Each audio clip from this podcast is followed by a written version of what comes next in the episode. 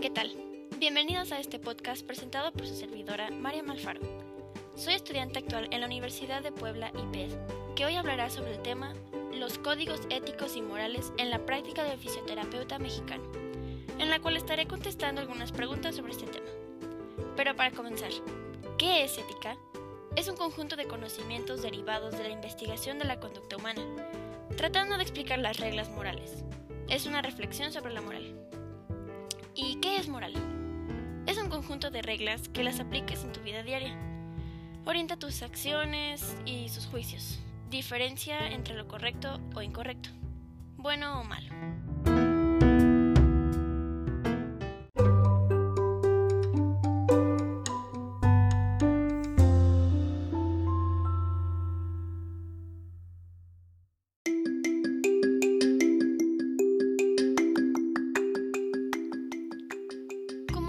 Central es la fisioterapia, ¿qué tiene que ver esta con la ética?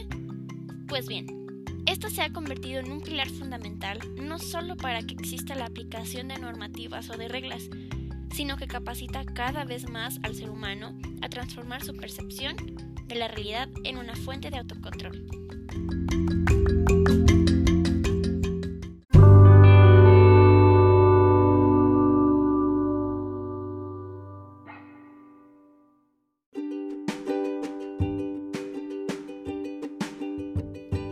Se aplica la moral en los protocolos médicos en los que el fisioterapeuta participa? Pues ya que la actividad médica está muy ligada con la moral, esta no se reduce a unas normas o recomendaciones. Por lo tanto, el médico no debe ofender a los que les rodean ni herir la dignidad de su profesión y de su persona. Su deber es oficiar para hacer el bien. Por lo tanto, deben desarrollar una conciencia y una filosofía apropiada al ejercicio profesional.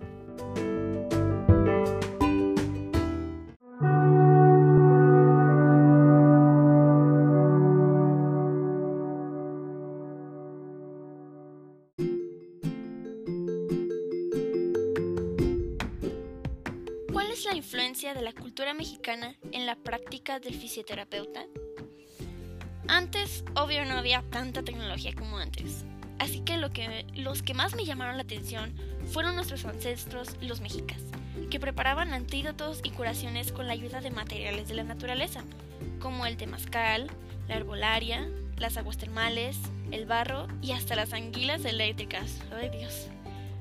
Otros definitivamente no pedían cita en el ISTE o con el doctor. Eran los aztecas. La medicina fue una profesión artesanal que se transmitió, perdón, oralmente de forma hereditaria. Los padres eran los maestros y los hijos los aprendices.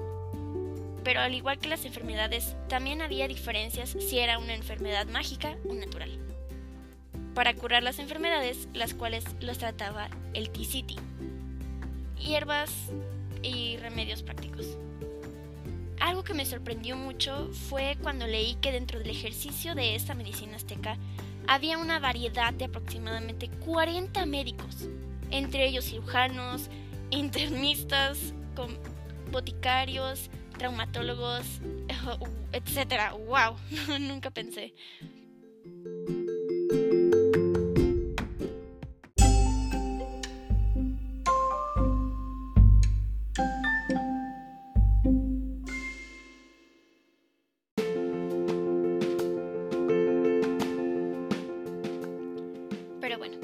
Actualmente y a lo largo de la historia han existido varias instituciones que rigen la práctica del fisioterapeuta en México, como el Consejo Mexicano de Medicina de Rehabilitación en 1973, en 1995 la Asociación Mexicana de Fisioterapia, AMEFI, que es la organización que agrupa a todos los fisioterapeutas de México y es también el organismo encargado de representar a los fisioterapeutas en el ámbito nacional e internacional.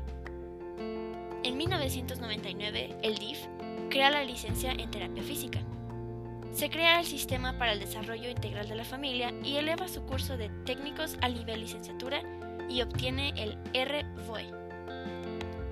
En el 2002, la asociación, de acuerdo a una asamblea después de la creación del plan de estudios en la UAP, cambia de nombre a Asociación Mexicana de Fisioterapia.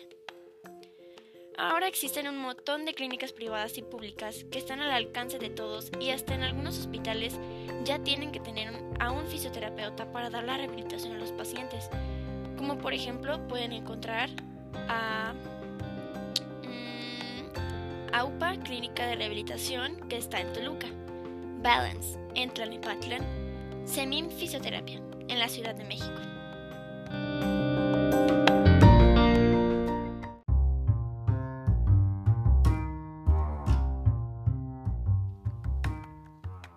Y para finalizar la emisión de hoy, concluyo que una decisión en la que está envuelto el comportamiento ético de una persona siempre va a tener enmarcada en uno de los principios y valores, pero que también la fisioterapia no es algo actual.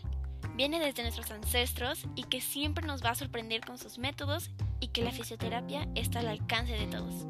Muchas gracias por escuchar y hasta la próxima.